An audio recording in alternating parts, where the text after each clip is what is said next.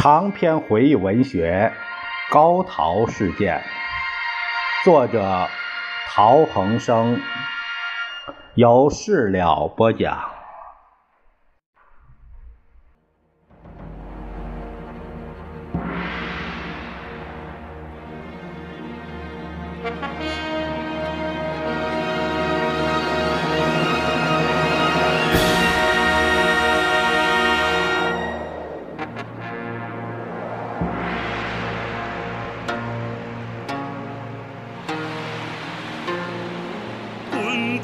长江东逝。朋友们，我们从今天开始，呃，来了解另一部书，是名字叫《高陶事件始末》，它作者是陶恒生，披露的是在六十多年前，汪伪勾结勾结日本的这个惊人内幕。他这个作者是这个陶恒生是什么人呢？他是陶希圣的儿子。呃，我为什么会会有这本书呢？为什么会读这本书呢？嗯，我选择书目的时候有一个这样的一个呃机缘，就是说。在读一本书的时候，可能从这本的信息中了解到一些我感兴趣的书的内容，有一些感兴趣的书，所以呢就跳到这里来了。这是一本对于历史的一个回忆录，是亲历者的啊至亲呃所写，他由著名史学家康德刚。呃，张开元、何资全，他们来鼎力推荐的。我们先了解一下这部书的出版说明。高陶事件是发生在抗日战争时期的一个重要历史事件，它的主要人物有高宗武、陶希圣。在抗日战争初期，追随汪精卫，鼓吹和平运动，并于1938年随汪精卫出逃河内。其后又参加了筹组汪伪政权，以及与日本人的所谓和平谈判。在谈判过程中，高陶二人逐渐认识到，日本人的最终目的是企图灭亡中国。汪精卫的所谓和平运动，就是彻底的投降与卖国。于是，一九四零年一月三日，高陶二人一同逃离上海，抵达香港，并以二人名义在香港《大公报》揭露汪日密约，也就是日之新关系调整要纲以及附件。他们在中国历史紧要关头幡然醒悟，以自己的行动揭露了日本帝国主义的诱降政策，给汪精卫卖国逆流以沉重打击，也给还留在抗战阵营中的那些悲观动摇分子以深刻的警示：求和之路就是死路。本书的作者陶恒生，他是陶希圣之子，早年随父亲去台湾，后又长期在美国东南亚一带生活和工作。在本书中，作者以放大格局，以力求公正、实事求是，而。不加掩饰的态度，把文献资料、口述历史及自己的亲身见闻结合起来，将整个高陶事件的来龙去脉尽可能清晰地展现出来。并通过自己少年时代的亲身经历，为我们描绘了抗战时期作者一家人的颠沛流离与悲欢离合。对于今天的读者来说，通过本书了解那一段民族生死存亡的日子，无疑是难得的。二十世纪八十年代以来，大陆学者对抗日战争历史的研究领域扩大到。抗战时期国共两党的关系，国民党及其领导的正面战场，但对汪精卫政权的研究较为薄弱，对高陶二人及他这段历史没有给予应有的重视与关注。在二零零五年，也就是在抗战胜利六十周年将要到来的这个日子，我们出版这本书。便是从这一方面给大陆学者和读者提供一份历史资料。正如作者也承认的，由于是写自己的事和写父亲的事，欲求下笔绝对冷僻客观，恐怕很难完全办得到。再加上作者常年生活在海外，本书中作者所引资料多来自台湾和海外。这就使得作者关于国共两党关系以及有关历史事件的某些观点难免偏颇，也就必然得不到我们的认同。为了保持史料的完整性，我们对其中的一些错误观点没有加以删改，希望读者在阅读此书时能够根据自己的理性思考加以解读。这个出版说明是这个是下属署名是湖北人民出版社。呃，我们看了这个出版说明，呃，下面是序做的序，做序是对于一些有影响的人物，呃，他对于这部书的认识。呃，就起到一个这样的一个，他对于这部书的评价的作用，呃，以及或者是呃推荐，这都有有这种，就是说他认为这部书怎么样，然后你再做一选择，买或者是不买。我们看看第一篇序吧，第一篇序是张开软的，张开软的序。张开软的序啊，他说这个序里他说到，事情常有这样的巧合，人们往往称之为缘分，是可遇而不可求。上个世纪八十年代，长期旅居美国的世纪老人刘廷芳先生，曾于一九八六年二月十二日在《中报》发表继两广六一事变未曾公开的一段内幕。也就是我说服蒋介石先生化解一场内战危机的经过一文，随即引起国内外文史各界人士的热烈反应。一九八七年二月号，传记文学台北全文转载，并同时发表唐德刚教授的长篇评论《西安事变六一事变五十周年》。兼谈刘廷芳，就是说服蒋介石先生的一段内幕。这这个这整个有个大标题。一九九零年秋，我应普林斯顿大学与普林斯顿神学院的联合邀请，去美国从事研究与教学。刘老爱才若渴，与我结为忘年之交，常常利用假日邀我至新泽西。优雅宅院，长谈至深夜，纵论民国旧事，历历如数家珍。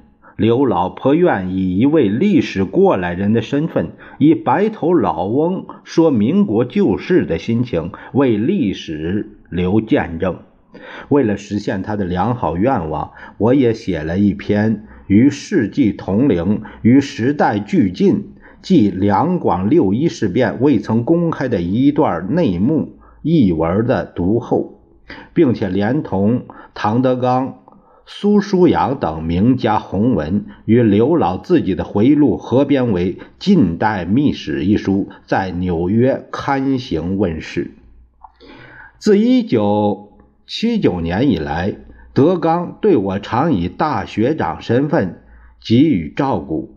余生也晚，这当然是无可以无需争辩的事实。唐氏文如其人，气象恢宏，酣畅淋漓，高论迭出，妙语连珠。我曾戏称为颇有淮军将帅气象。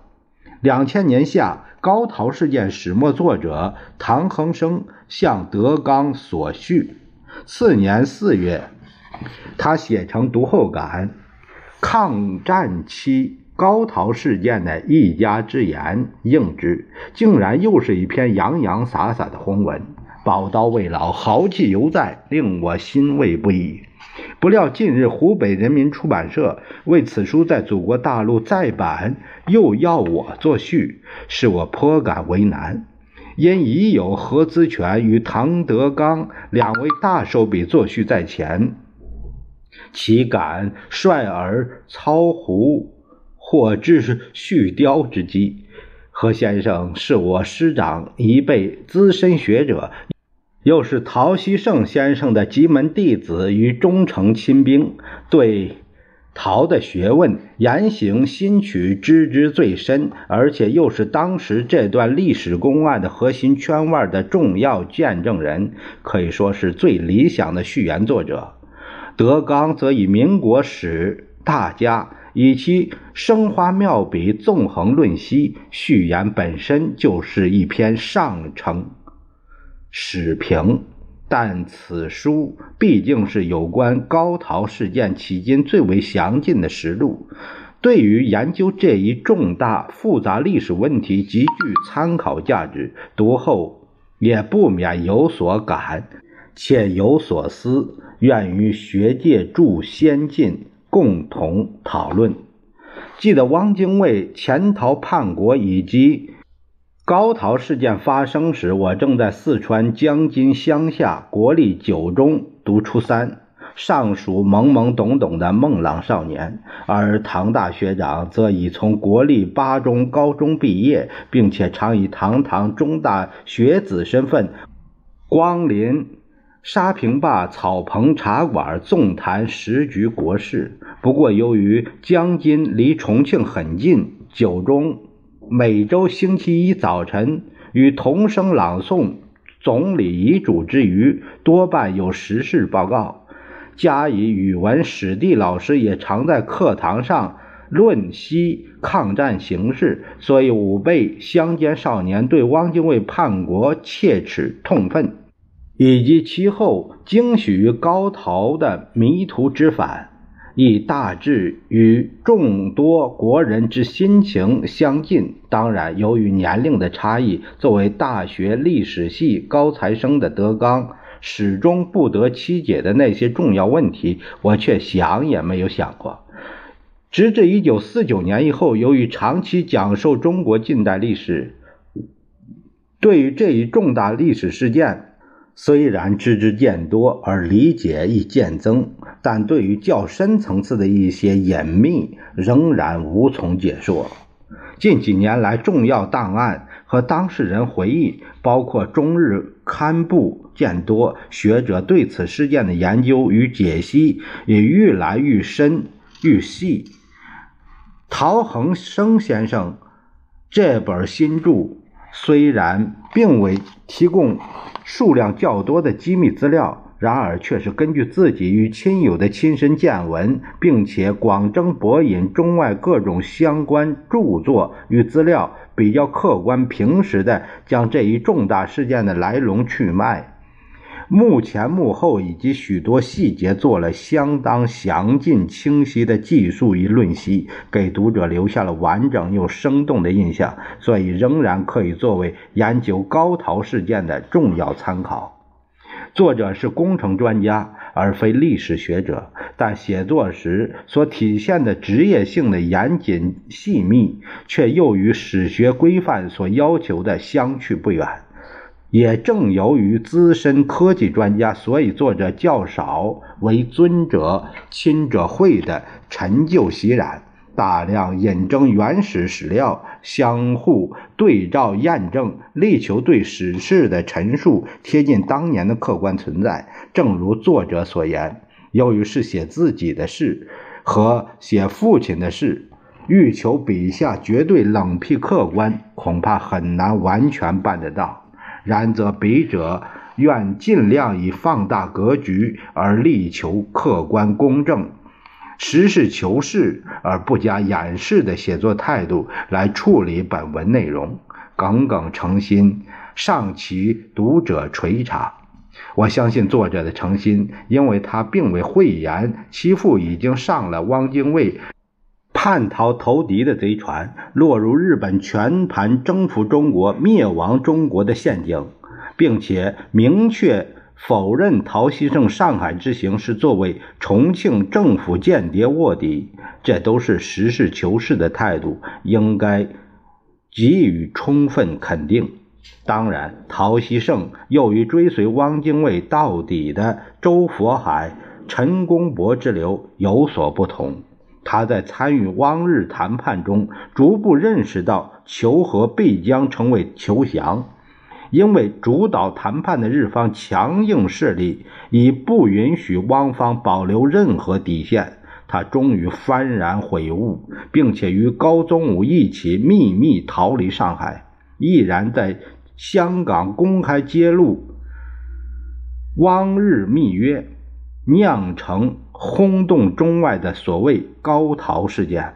无论其动机多少是为国，多少是为自己，这一举措毕竟是对日本诱降与汪精卫卖国逆流的重大打击，也是给尚留在重庆阵营中的那些悲观动摇分子的深刻警示。求和之路走不通，对陶希圣本人而言，这也是在紧急关头的明智抉择。他不仅没有随同汪记贼船一同沉没，反而得以返回抗战阵营，分享胜利的喜悦。平心而论，就民族立场来说，陶希圣这段历史只能说是大捷有亏，而终于将功补过，不可与一般叛卖祖国者相提并论。法国年鉴学派的先驱者经常强调，历史学者不应以法官自居。但中国旧史学传统则往往侧重于功过评判，如所谓“三七开”“四六开”等等。其实，机令是把正邪是非功罪视为论人之恒有三的王传山，也深知历史的复杂性，并且反对评判史事人物的简单化。他认为。正邪存乎人，是非存乎言，工作存乎事，三者相因，而亦不必于相直。正者其言恒是，而亦有非；邪者其言恒非，而亦有是。故人不可以废言。是者有功，而不必如所期；非者无功。而功故以失于事，人不可以废言，而故可以废功乎？论者不平其行，于其人之不正也。凡言皆谓之非，凡功皆谓之罪，乃至身受其辟，天下习其安，后世无能易，有且。遮之曰：“此邪人之以乱天下者，此之谓不思其反，以则小人。小人勿得而服之，以避其身。天下后世以安之，而莫能易。然且任一往之怒，笑人之苛，消而何消之？小人之不服。”非无其理也，而又勿能易之。这是《宋论》六卷六的一一段话。对于陶希圣其人，特别是对于这一段曲折离奇的历史插曲，似乎亦可作如是观。曾被视为蒋介石文胆的陈布雷，在决心辞别人世以前，自嘲说。参政而不知政，参与政治同单纯做学问、写文章完全不是一码事。政治有自己的游戏规则，需要熟练的技巧与灵活的手腕。某些学者好言正，但常如隔靴搔痒；参政则易误政，或为政所误。病根往往就在于不懂而装懂。被权谋高手玩弄于掌骨之上，而毫无察觉；抗战普兴而试探言，和乃是一场政治赌博。究竟有几分出于考虑国家命运的公心呢？有多少出于争权夺利的私意呢？局外人。很难做简单的诛心之论，但至少有一点可以断言，也就是民意不可违背，潮流无从逆转，形势总是比人强。